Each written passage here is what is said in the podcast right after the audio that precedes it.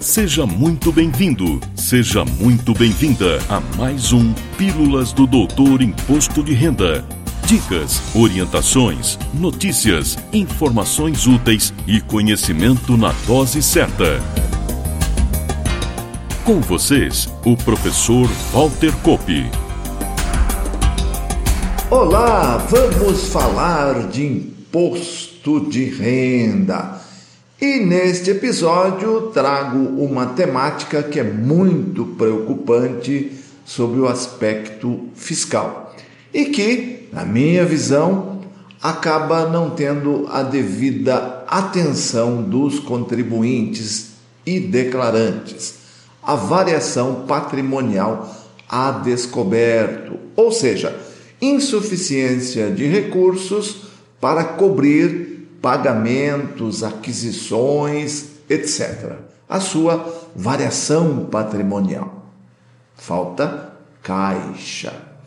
Me inspirei em fazer essa abordagem ao participar de um evento de um escritório de uma amiga minha, contadora aqui de Limeira, onde uma palestrante especialista em escrituração digital apresentou as últimas novidades que estão entrando em vigor no mundo do SPED, Sistema Público de Escrituração Digital. E minha fala ficou para o final exatamente para, como auditor fiscal aposentado, reforçar a importância dos cuidados com a correta escrituração lá na pessoa jurídica e na física toda a atenção aos cruzamentos hoje realizados pelos fiscos nos três níveis, lógico,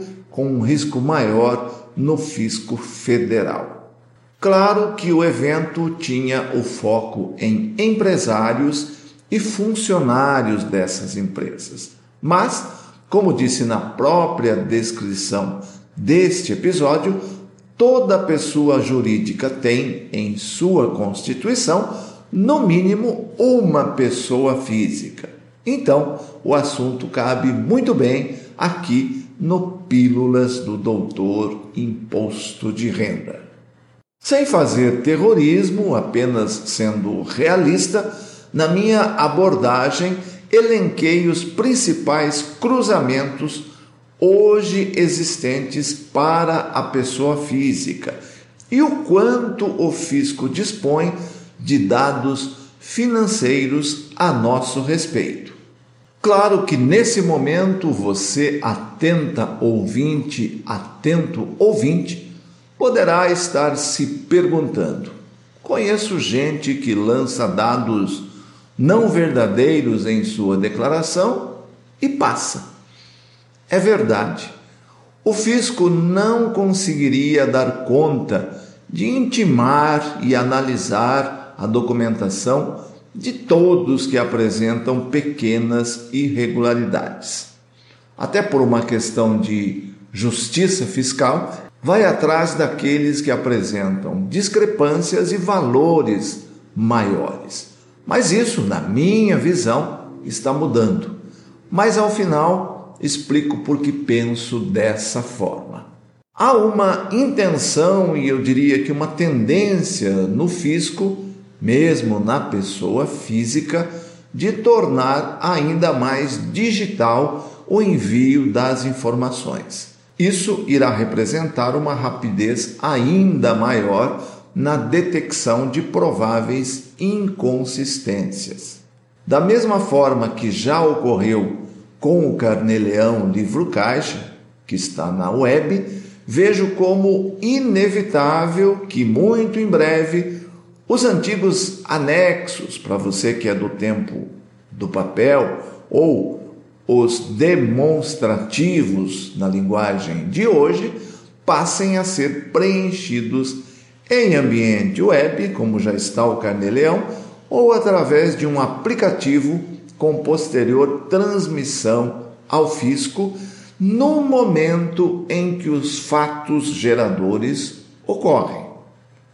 destaco o ganho de capital, cujas informações de apuração do imposto de renda hoje, em alguns casos, chega ao fisco até 17 meses após o fato gerador ter ocorrido.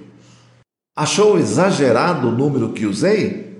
Vamos examinar um exemplo? Um contribuinte vendeu um imóvel em janeiro de 2023. Preencheu lá na sua máquina o demonstrativo GCAP e guardou, arquivou e recolheu seu imposto. A informação somente irá ao fisco junto à declaração de ajuste anual a ser entregue até maio de 2024 considerando que a entrega seja feita no último mês do prazo, teremos então os 17 meses que citei. É muito tempo, é ruim para o fisco que não tem a informação logo e é péssimo para o contribuinte porque qualquer informação incompleta ou incorreta que gere um recolhimento complementar, por exemplo, já terá multa de 20%, mais praticamente 17% de juros, considerado aí o meu exemplo de janeiro.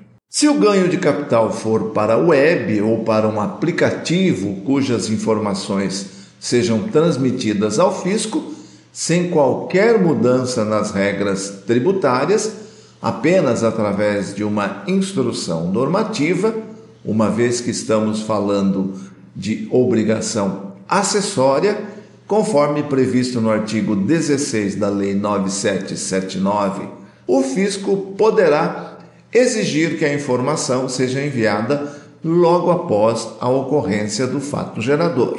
Outro demonstrativo que também terá uma versão web ou online muito em breve, e até pela sua complexidade seria bastante útil ao declarante, ao contribuinte, é o demonstrativo para apurar operações de renda variável, que também fica guardada a documentação e o contribuinte só lança na declaração. Conforme disse lá na palestra, as informações chegarão mais rapidamente ao fisco. Neste mês de setembro, as informações da DIRF já começam a ser apresentadas mensalmente através dos eventos R4000 na EFD Reinf e a DIRF, como conhecemos, será entregue em 2024 com as informações relativas a 2023 e em 2025 será extinta. Para quem não está acostumado com a sopa de letrinhas, a FD Reinf, Escrituração Fiscal Digital de Retenções e outras informações fiscais, para onde vai a DIRF, faz parte do Sistema Público de Escrituração Digital, o SPED. E antes que o tempo acabe, cito aqui uma declaração já integrada a escrituração digital, que é a grande fornecedora de dados para cruzamento com a nossa declaração de ajuste anual. Estou falando da e-financeira.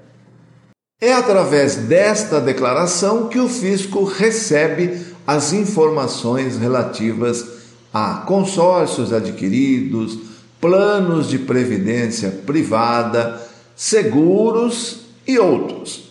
Movimentações bancárias a partir de dois mil reais mensais para a pessoa física e seis mil reais mensais para a pessoa jurídica também são informados.